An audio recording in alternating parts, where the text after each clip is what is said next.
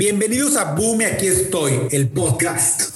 En cada episodio invitamos a gente que ha llevado sus negocios y vida profesional al máximo. Boom aquí estoy es presentado por dos amigos que buscan inspirar de una manera natural y divertida. Bienvenidos a Boom aquí estoy, el podcast de gente bonita, alegre, profesional, buen pedo, buena onda, gente guapa, de todos los cállate, Sergio.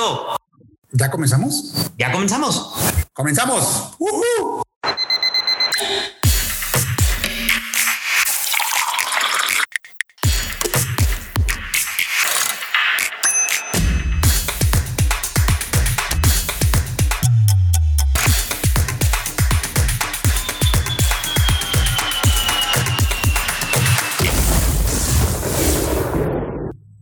Buenas tardes, buenos días a todos. ¿Cómo están? El día de hoy, bienvenidos a Boom y aquí estoy, su podcast.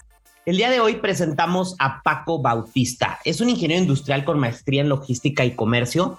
Tiene más de 15 años de experiencia en supply chain, cuatro años viviendo y trabajando en Estados Unidos. Él actualmente tiene un puesto que ahorita nos va a explicar un poquito que se llama Sourcing Manager en Orbis Corporation. Paco, ¿cómo estás? Bienvenido. Cabo, Sergio, buen día, ¿cómo están todos? ¿Todo muy bien por acá? ¿Ustedes qué tal? Todo bien, gracias. Sergio, ¿cómo estás? ¿Qué pedo, amigos? ¿Cómo están? Paquito, qué gusto verte. Te ves más cachetón, güey. Se ve que las hamburguesas, pues sí llenan. Pero qué gusto verlos, güey.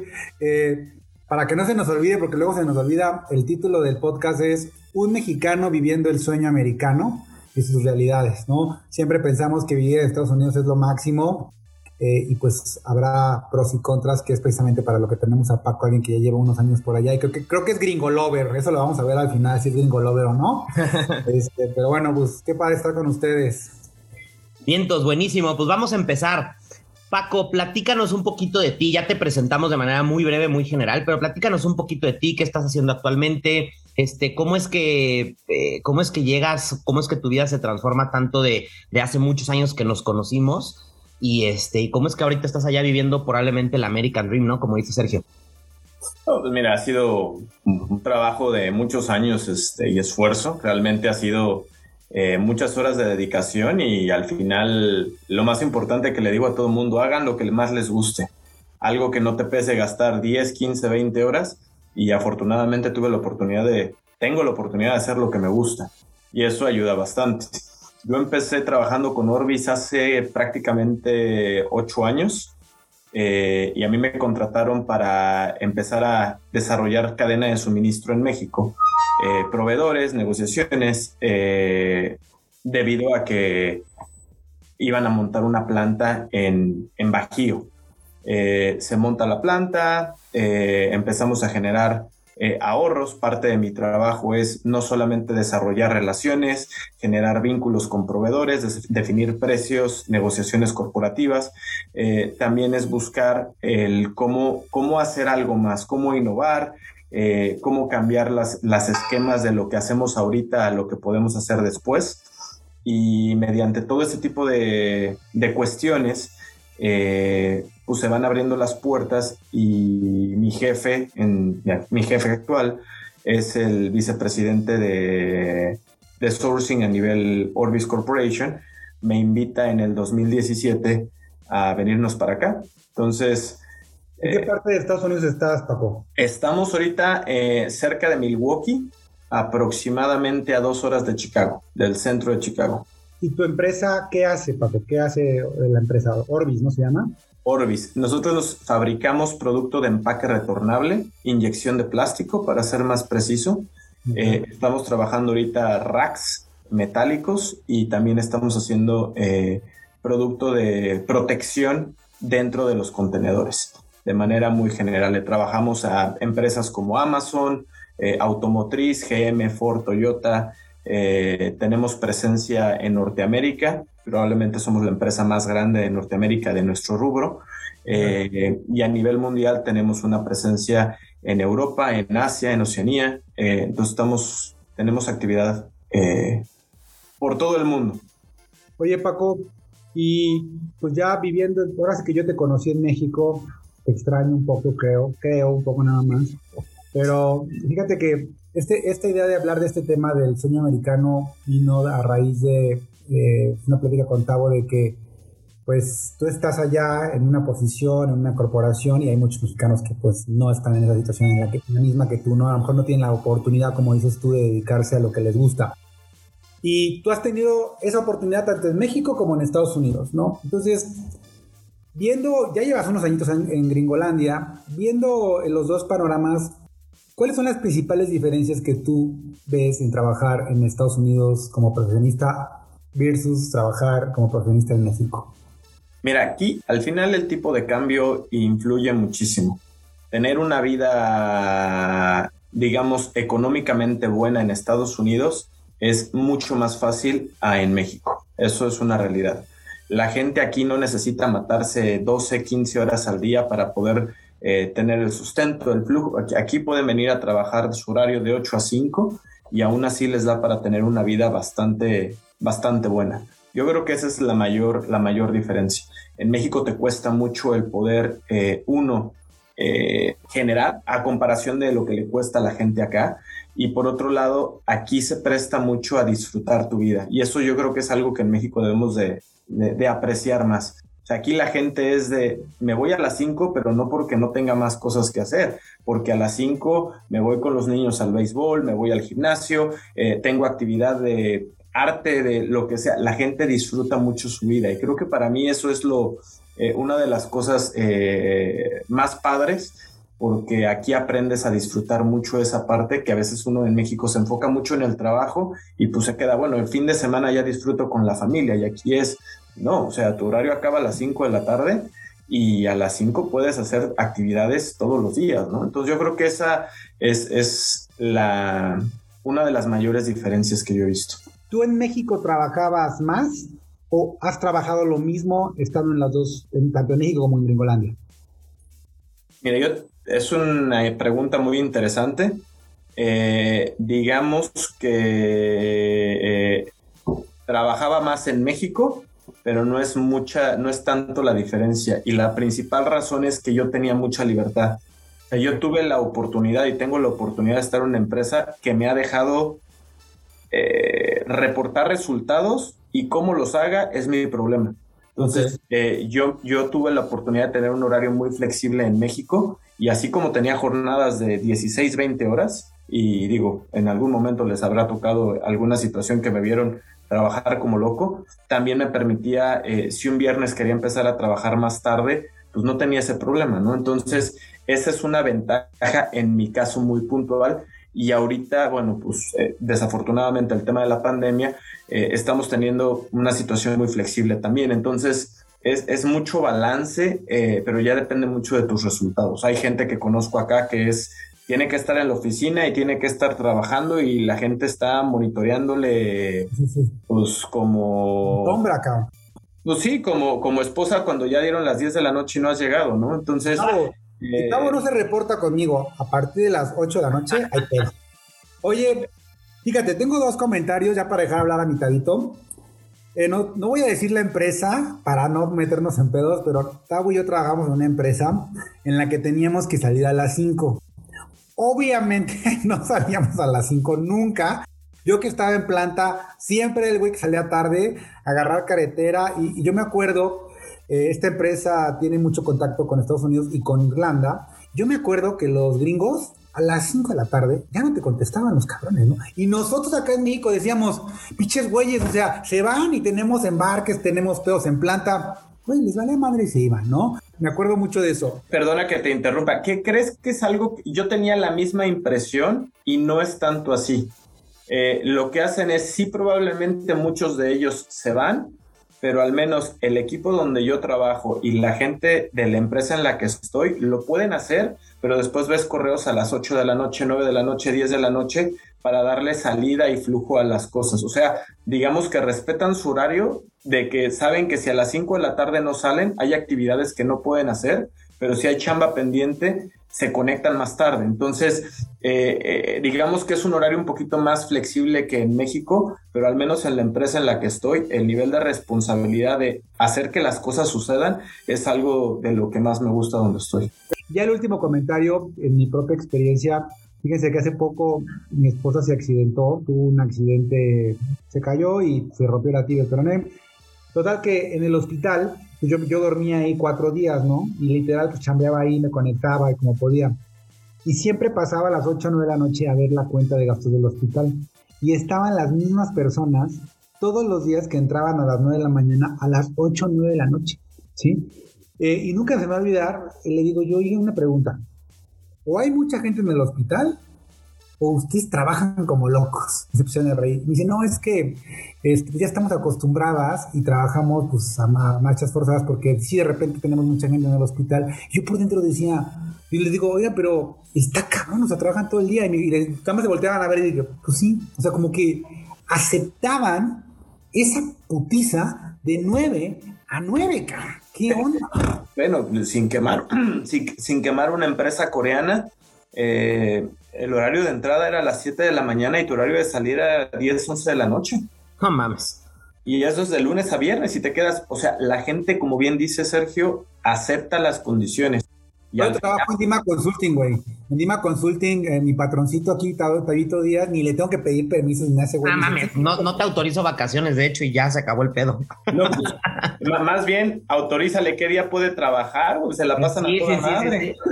¿Sabes qué? De hecho, hay un, el, el otro día entrevistamos a un doctor y justamente le preguntamos, una de las preguntas que yo le hice es, en México pasa, en Europa ya no, en Estados Unidos está pasando mucho menos. Y le decía justamente algo que tocó Sergio. Eh, los doctores de repente tenían jornadas de 48 horas. Cuando son lo que le llaman el R1, residente 1 al residente no sé qué chingados. Güey, es increíble cómo puedes estar 48 horas y a veces atender urgencias. A lo mejor no vas a operar a alguien, pero si atiendes urgencias y de repente, güey, yo no duermo bien una noche y al otro día no estoy al 100. Ahora imagínate que estás hablando de dos días seguidos sin dormir y trabajando. O sea, es inhumano y esos güeyes son los médicos, está cabrón, ¿no? O sea, ¿cómo, cómo se vuelve tan irresponsable incluso? Cabo, es que si tú no haces siesta, te pones de malas, güey. Ya, ya no digas Son mis ocho horitas.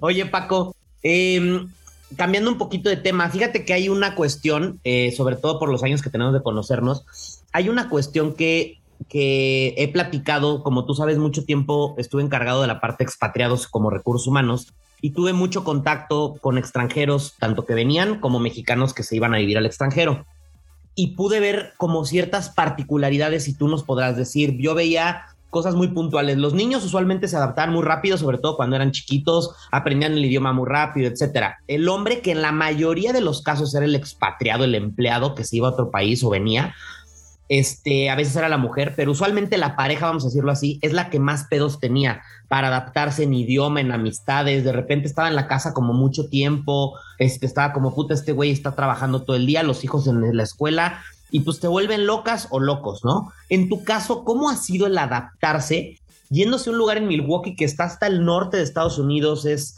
frío, es complicado seguramente muchas cosas. ¿Cómo se han adaptado como familia a ese cambio cultural y social que sabemos que los gringos también no son de fiesta como en México de te invito a las 7 de la tarde y no sales en dos días, güey, ¿no? ¿Cómo ha sido ese cambio tan diferente? Mira, yo, yo creo que en el caso de los niños, como lo describes, no, no, hay, no hay otra forma. Se adaptan, son esponjas, dominan el idioma de volada.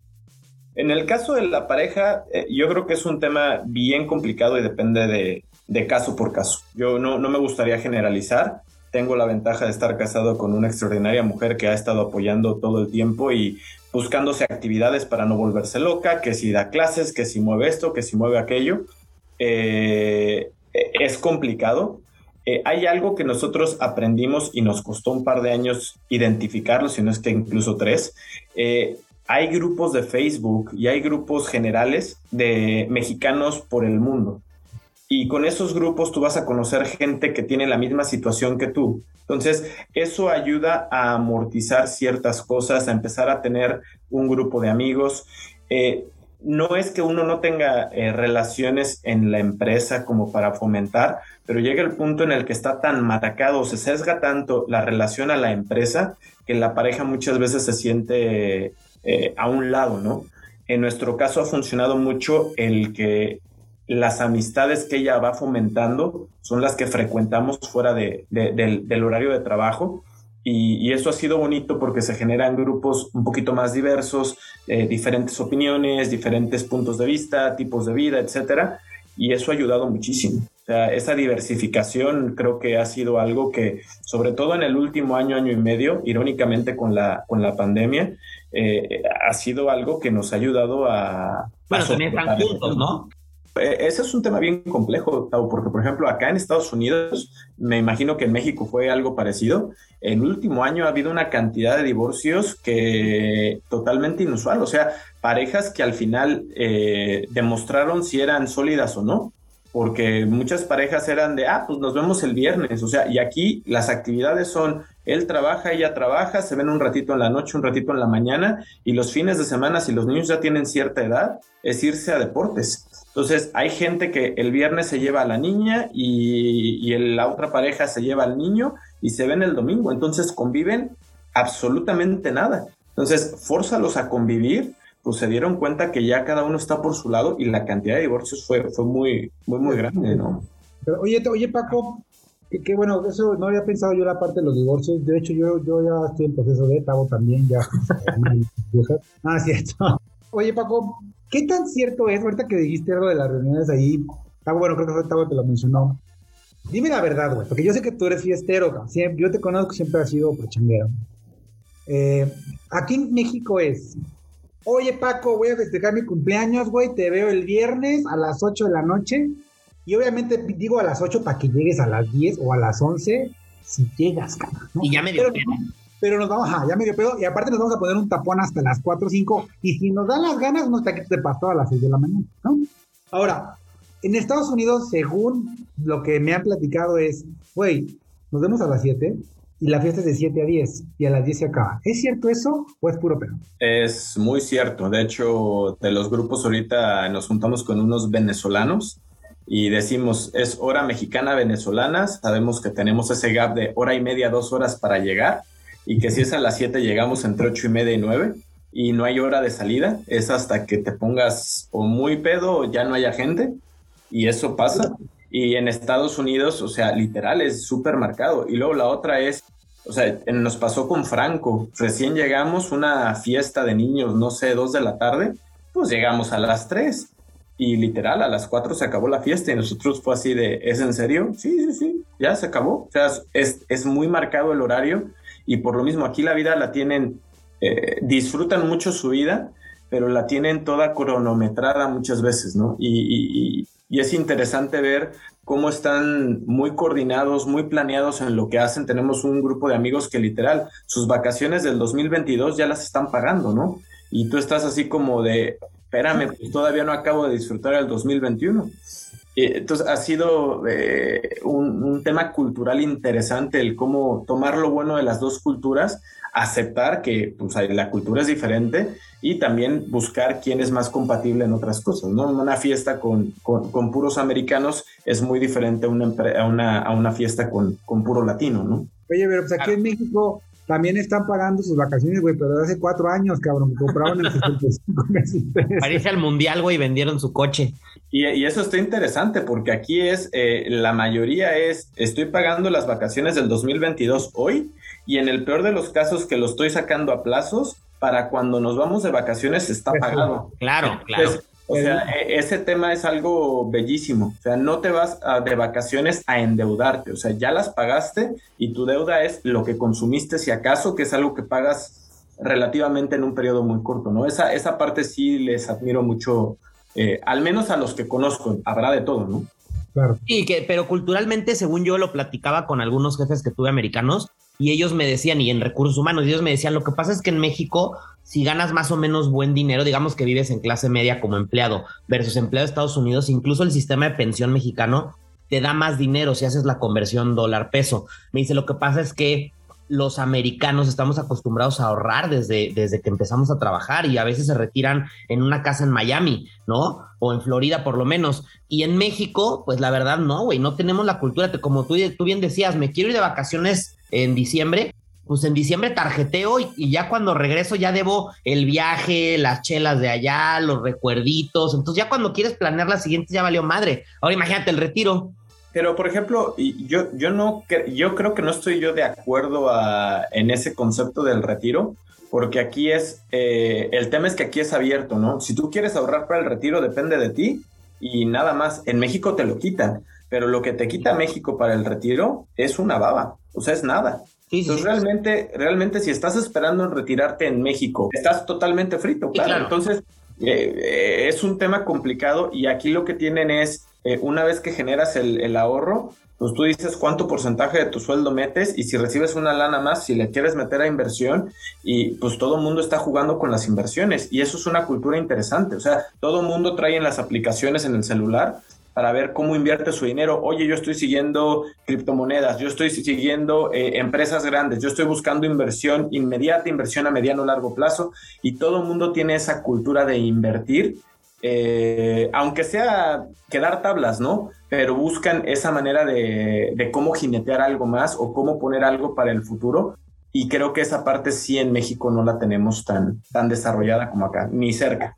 Y aparte, Paco, o sea, bueno, no tienes que ser muy inteligente, pues nada más ve cómo viven los gringos promedio, ¿no? Ve sus ciudades, ve sus casas, ve, ve, las Olimpiadas, ve toda su cultura está hecha en planificación, objetivos, ahorro, eh, no manches, o sea, yo, yo esas partes, esa parte de los gringos, por ejemplo, cuando fuimos con mi esposa uh, de luna, bueno, una parte de nuestra luna de miel la pasamos en San Diego, y que no me digas que San Diego es la mega ciudad, nada, pero yo le, yo le decía a mi esposa, nada más ve el estilo de vida, ve el downtown, ve las, pasamos por las casas así, las padrísimas, y le digo a mi esposa, y así está Miami, y así está Nueva York, bueno, Nueva York es un, otra cosa, ¿no? Pero mi punto es, viven súper bien, tienen éxito casi en todo lo que hacen, las mejores empresas del mundo, o las más poderosas, mi favorita Apple, está en Estados Unidos.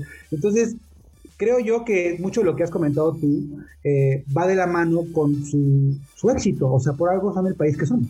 Eh, y no, y en eso, estoy totalmente de acuerdo, pero sí algo importante es, estás mencionando casos de éxito en ciudades cosmopolitas, eh, ciudades que son íconos mundiales. Si te sales un poquito de ahí, puedes, vas a encontrar situaciones o zonas eh, no tan gratas, ¿no? Entonces... Detroit, eh, güey, prefiero irme a Tlaxcala, cabrón. Pero, por ejemplo, mencionas Nueva York, híjole, de repente ves cómo viven, o sea, sí, la ciudad y lo que tú quieras, pero viven en, eh, en tu sala, en la sala de tu casa, ellos tienen la sala, el comedor, la cocina, la recámara y hasta el patio del perro. Entonces, depende mucho de tu enfoque de qué es calidad de vida y, en dónde estás viviendo y qué tanto está alineada una con otra. Porque para, la, para mucha gente, solo por decir que vive en Chicago, prefiere vivir en un departamento de uno por uno. Y hay gente que dice, bueno, yo prefiero vivir a una hora de Chicago, eh, pero tengo una casa que es este 400 metros cuadrados. O sea, es barata, ¿no? Eh, es más barata tu costo de vida, eh, el ambiente es diferente, entonces eh, va a depender mucho qué es lo que quieres, pero, pero sí, o sea, sí comparto la parte de que es más fácil vivir aquí bien a, en México, pero hay de todo. O sea, aquí vas a encontrar zonas en las que de verdad Tepito se asusta y te quedas, ¿cómo es posible? Pues pasa, o sea, hay, hay, hay zonas como todo, ¿no? Oye, y hablando del, del, de Tepito, tan bonito, esa parte de nuestro país, eh, digo, acá obviamente. Hablando de, los mexicanos, cabrón. Eh, pues hay que meterle un poquito de salsa al taquito, ¿no? Yo soy alguien que admira y respeta mucho a los gringos. Sin embargo, sé que es un país sumamente racista, que es un país dividido, en casi casi que de extremo a extremo, pero que funciona, y funciona entre comillas, ¿no? hablando exclusivamente, por ejemplo, del mexicano, porque tú eres un mexicano con educación, con base, eh, con carrera, eh, a toda madre y estás allá y te va bien, ¿no? Pero hay muchos mexicanos que van y no tienen el mismo éxito que tú o simplemente no están en la misma circunstancia y por eso a veces nos tachan de, pues del mexicanito, viene a ponerse pedo, nada más saben ser albañiles o por nuestro color de piel, etcétera, etcétera, etcétera. ¿Qué hay de ese tema que se ha hablado tanto, pero pareciera que no, no está muy claro? ¿Cómo, ¿Cómo, nos ven los mexicanos, el promedio, los gringos? ¿Cómo nos ven a nosotros? Mira, yo creo que el tema de racismo va a depender mucho de la zona en la que estés. Eh, nosotros tenemos la oportunidad de vivir en una zona en la que la gente es bellísima. La gente respeta a todos los que están a su alrededor, sin importar raza, sin importar color, sin importar eh, nacionalidad, sin importar absolutamente nada, ¿no? Y eso es una bendición y es algo que, pues, es padrísimo, ¿no? Eh, hay zonas que no son tan afortunadas, entonces ahí va a depender mucho de la zona geográfica. Del tema del mexicano, hay una, te, lo voy a responder con una anécdota y son de nuestros amigos más cercanos, él es mexicano eh, y ella es americana, nacida aquí en Wisconsin y en una comida estábamos platicando y nos hizo el comentario, yo nunca había conocido mexicanos educados. Él. Y ella nos dijo, ah. nosotros volteamos a ver así como de a qué te refieres, son los primeros que conozco. Para darte un preámbulo, su hermana también está casada con un mexicano, tienen un restaurante de comida mexicana, por lo que tienen mucho contacto con mexicanos y estaba sorprendida de que pues al final eh, nunca habían tenido eh, una relación, vamos, la oportunidad de conocer gente con una perspectiva diferente a la que están acostumbrados, ¿no? Entonces, nuestro IQ, por ejemplo. ¿Mandé? Por nuestro IQ, no habían conocido a alguien tan inteligente. Eh, pues mira, güey, no sé si decir nuestro, pero mío seguro. pero no, o sea, al final te quedas, es muy, llega la gente a algo que me ha tocado ver y es muy triste, eh, mexicanos que llegan y los ves haciendo un despapay, o sea, las calles limpias y aventando basura, eh, están los lugares públicos para hacer carne asada, los parques, etcétera, y la basura por doquier, eh, gente fumando, aventando colillas por todos lados, y eso al final nos tacha, pero es, es la, nosotros mismos nos buscamos eso o sea, porque la gente te respeta y te digo, viviendo en un lugar en el que se respeta tanto eh, la forma de pensar y que la gente es, la verdad, a toda madre, eh, la única forma en la que cambian su punto de vista sobre uno es porque ves mexicanos haciéndolo y hasta uno como mexicano, pues te encabrita. O sea, ¿cómo es posible que estás aventando basura cuando esté impecable? ¿Cómo es posible que estás letrero no, no se meta al pasto y se meten al pasto y están, o sea, eh, no es que sea tema racista, se molestan porque pues llegamos a mentarles la madre, casi casi. Pero del racismo, sí hay racismo, ¿estás de acuerdo? Es un país racista. Yo no tengo, no te puedo, mm, digamos, vuelvo a lo mismo, eh, depende mucho de la zona en la que estés. Tenemos la ventaja de estar en una zona en la que la gente es bien respetuosa y al contrario, la gente te busca y si sabe una palabra en español se acerca y te dice, oh amigo, y, te quedas, o sea, te llama la atención y te da risa en el sentido de la gente busca el contacto, o sea, no, no te puedo contar alguna historia o alguna situación en la que vivamos un racismo así como tal, pero conozco que hay zonas, eh, sobre todo al sureste de Estados Unidos, que es una situación totalmente diferente, ¿no? Eh, yo te hablo por la experiencia donde vivimos y lo que es la zona del Midwest, Wisconsin, Michigan, Ohio y toda la zona por acá arriba, la gente es, eh, es padrísima, o sea, en esa parte yo no tengo ninguna queja ni alguna experiencia que te diga, eh, hay, algo, hay algo más. Y sí, sí, o sea, respeto ahí, no me gustaría decir cosas que no son, porque a nosotros nos han tratado a toda madre. Cada quien habla como, como le va en la feria, ¿no? Por supuesto. Tabito, cuando va a Estados Unidos, pues sí le trataron re mal, pues le dieron así un chaparro y yo dije, no, este güey está de la verga. Chapulín Colorado. Oye, y, también lo ven saliéndose del Marshalls con las etiquetas en la chamarra, güey, pues cabrón, págala primero. Pinches sensores así. Oye, tocando ese punto, fíjate que hay una, una pregunta que queremos hacerte.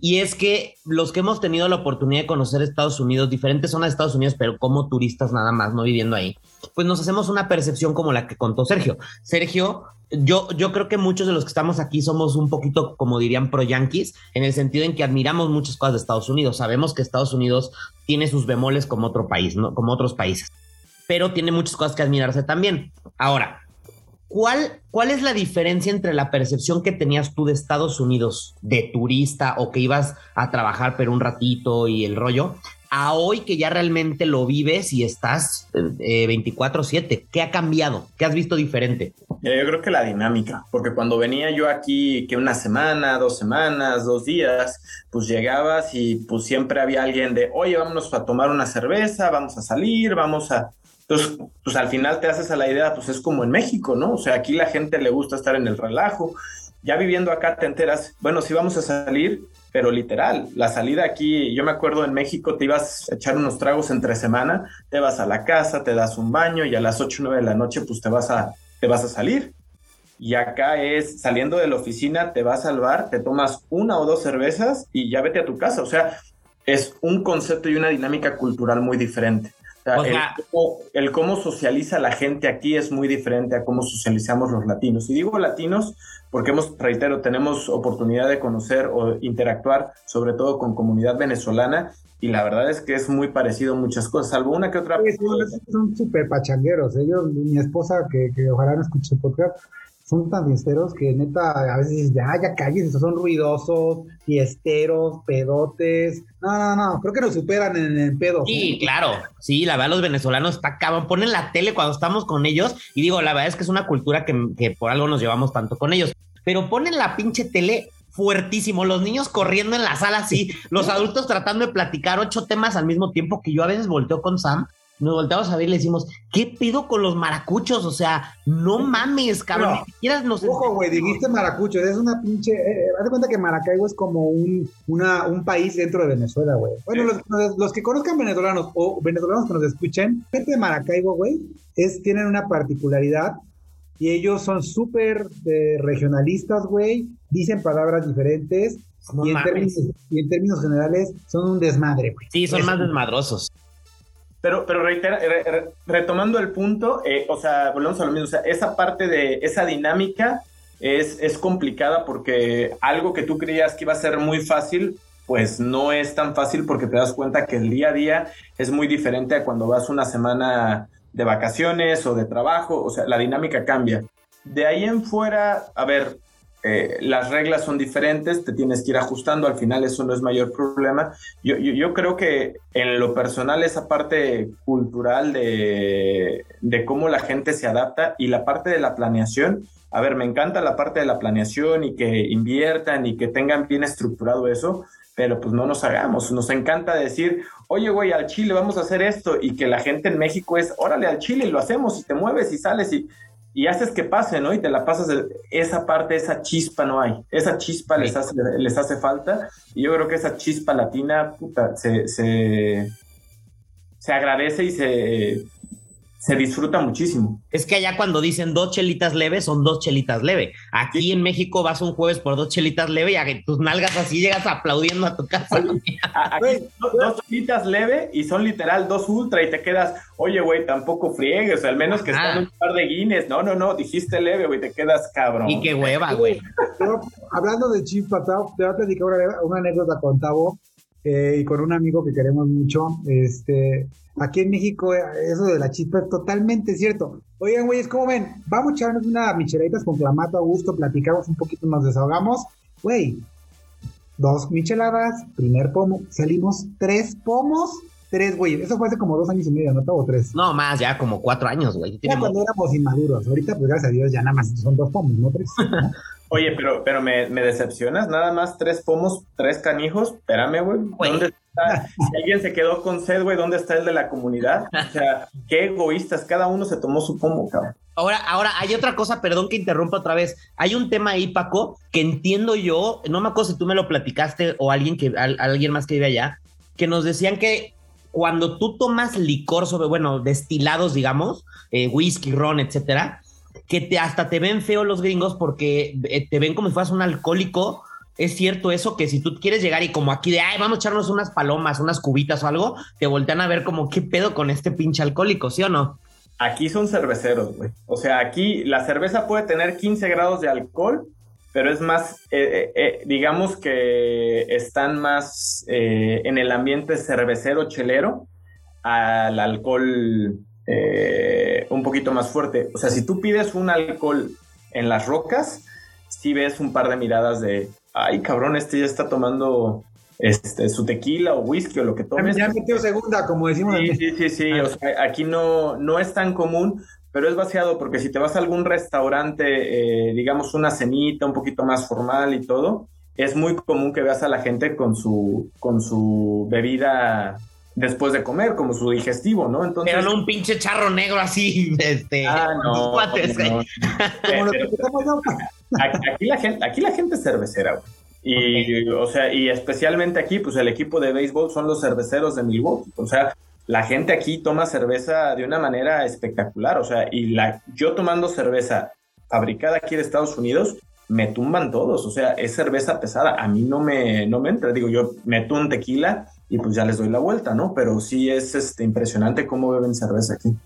Oye, Paco, y bueno, hemos hablado así que como quisiéramos tener más tiempo, pero pues no nos da, pero eh, si a mí me preguntaras, a mí como Sergio, Sergio Martínez, si yo quisiera vivir en Estados Unidos, yo tal vez quisiera vivir la experiencia, ¿sí? Como, como, porque aparte de verdad yo admiro y, creo que los gringos son muy chingona, tendrán como dice Tavo su, su dark side, como las guerras, como intereses geopolíticos y temas que tú y yo no dominamos, pero hablando del, vivir allá, me encantaría. Sin embargo, si me pusieras el globo terráqueo, yo creo que elegiría 20 lugares antes que vivir en Estados Unidos. Yo, ¿sí? Tú ya lo vives, ya estás allá, llevas cuatro años viviendo allá. Vivir en Estados Unidos es realmente tan bueno como lo pintan de, del American Dream, el capitalismo, este, ¿eso es realmente tan padre o te gustaría vivir en otro país? no lo sé. O sea, yo no sé. Ahorita estoy feliz. La familia es feliz aquí. Nos la pasamos a toda madre. Eh, y yo creo que eso ayuda mucho, ¿no? Eh, ¿Qué vas a hacer en tres años? No tengo idea. Yo no sé si en tres años voy a estar en México, si voy a seguir aquí, si voy a estar en Europa. ¿Qué te gustaría? Ahorita no lo sé. Ahorita no te tendría una respuesta. Depende mucho de qué retos tenga en la vida.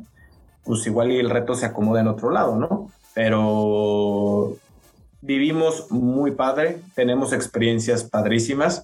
Eh, yo, yo creo que depende mucho de cada persona, cómo lo viva, qué hace, qué facilidades tenga de disfrutar. Pero algo que es muy, muy simple es una ida al parque. Aquí te puedes ir al parque y pues tienes el parque con lago, con asadores, con el, los jueguitos para los niños y te puedes ir a echar un, al asado unos hot dogs que te va a costar, toda la familia come con menos de 10 dólares. Entonces, eso en México te costaría infinitamente más de 10 dólares. No, casi, güey, para empezar. Pero, pero, ese es el tema, ¿no? Entonces, si tú consideras ese detalle tan ambiguo, si lo quieres ver, de que con algo tan tan simple como unos hot dogs en el parque, pero el parque tiene lago y tiene jueguitos y tiene playita y, tiene eh, o sea, esa experiencia como tal facilita mucho la percepción de una muy buena calidad de vida, porque te la pasas muy padre con una inversión mínima. ¿Quisiera regresar a México, Paco, o no?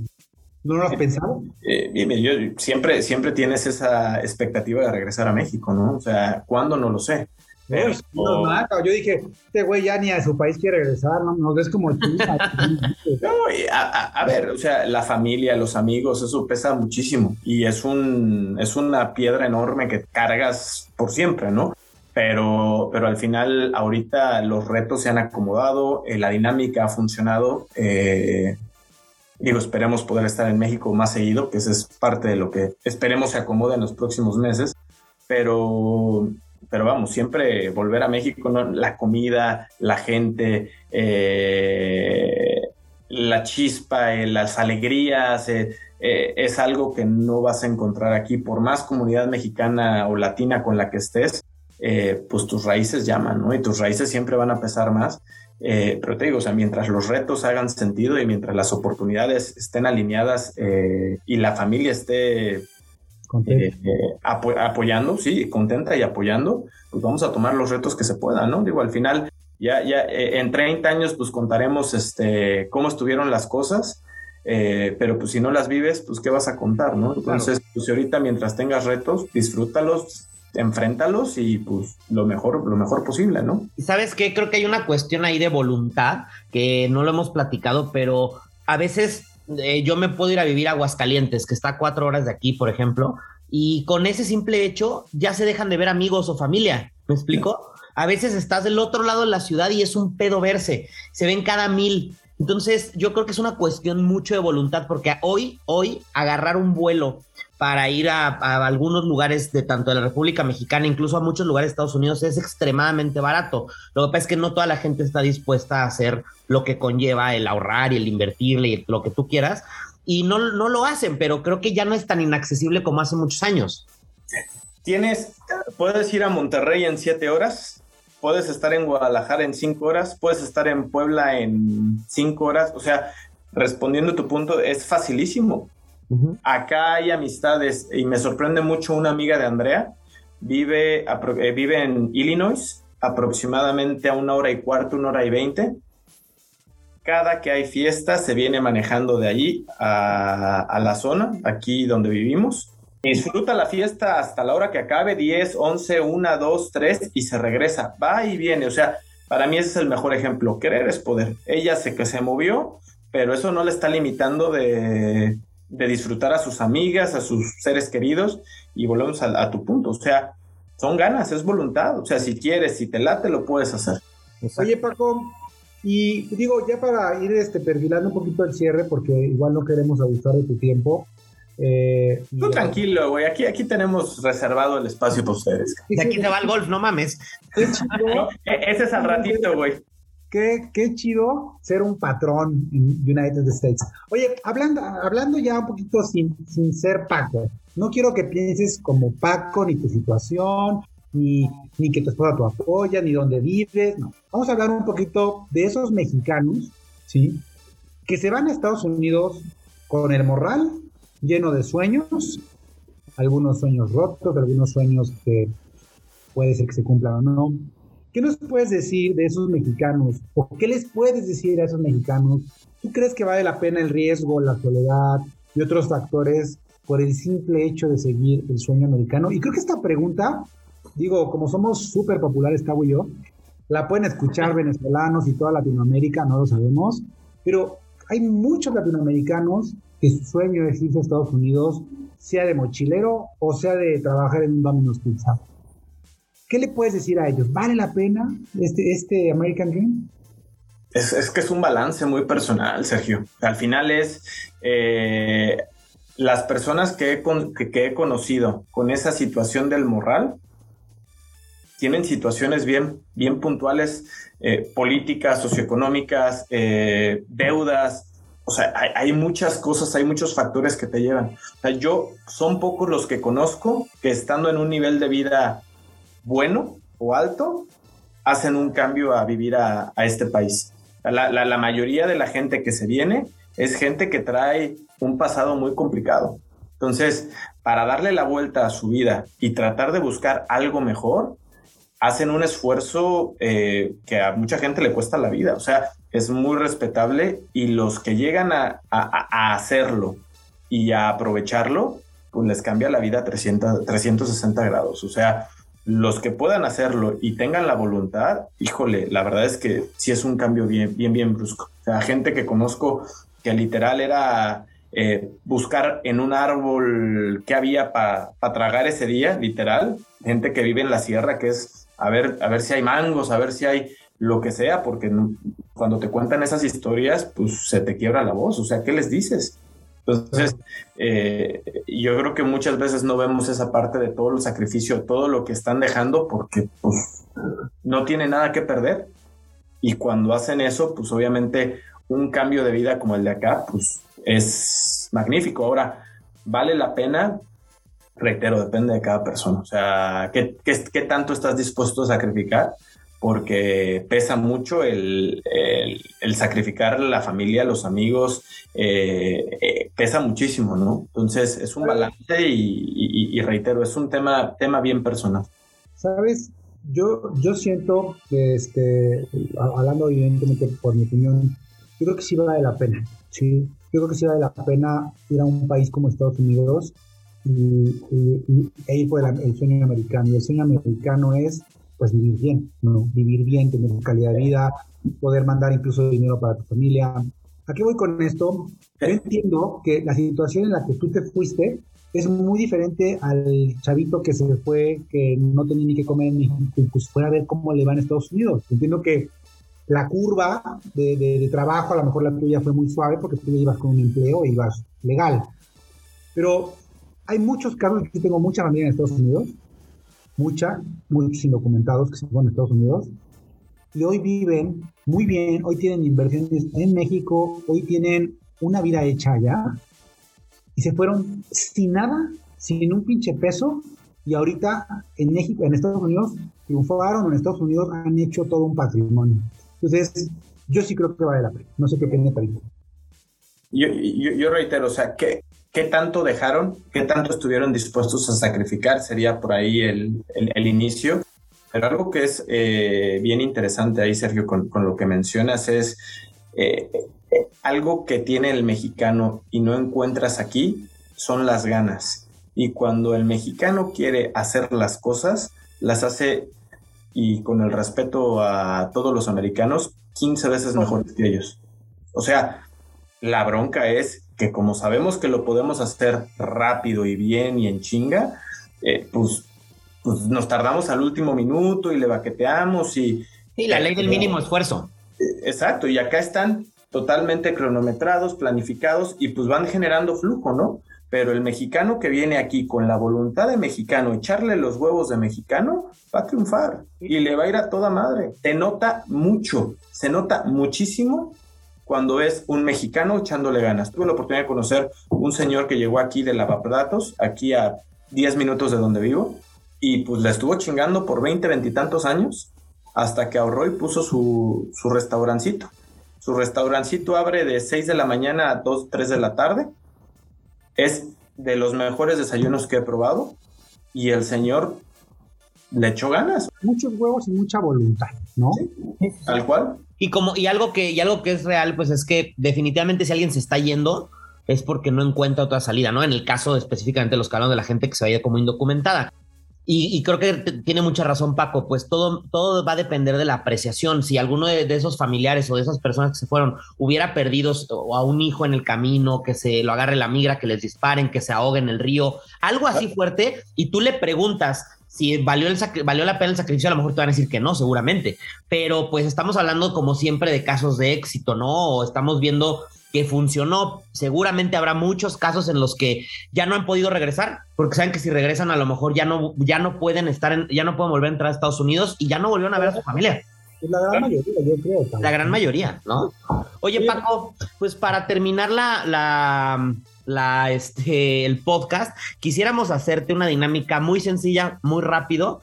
Esta dinámica, ¿tú la tienes ahí, Sergio, o la, la hago yo de volada? No, no, no. Este, vamos a empezar a ver, Paco. Esto no, esto es totalmente improvisado, porque de aquí se va a saber, güey, si eres eh, gringo lover o eres mexican lover. Tienes que contestar, tienes que contestar. Es, lo que le llaman ustedes eh, la, como la ronda relámpago, la Primera palabra que me venga a la mente. Ajá, de dos. Si quieres, amigo, échatela tú, no tengo bronca, y que Paco nos diga de las dos opciones la primera que se te venga a la mente en chinga.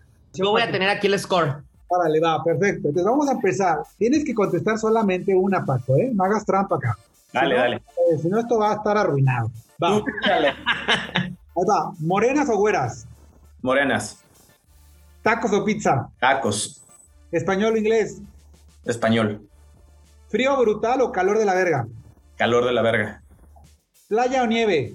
Playa. ¿Benito Juárez o George Washington? George Washington. ¿Cancún o Miami? Cancún. ¿Michelada con clamato o bourbon? michelada con clamato. ¿Rock gringo o mariachi? Rock gringo.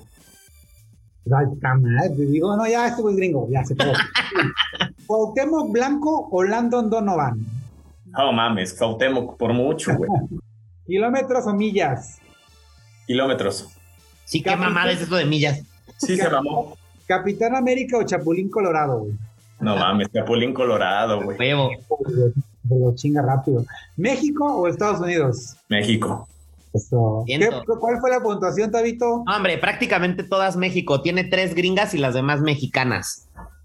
Entonces quiere decir que Paco es eh, ahora sí que eh, orgullosamente mexicano, ¿no? Oye, güey, kilómetros o millas te mamaste, güey. Muy cabrón, güey. Güey, los cuatro años dices, güey, yo ya soy de millas, no sé, puede ser. Ay, no entiendo cómo un gringo que es tan metódico y tantas cosas que ya les aplaudimos mucho, ¿cómo puede pensar, cómo puede decir, ah, el sistema este, métrico decimal es una mamada, déjame usar el mío, güey, ¿que estás pendejo qué?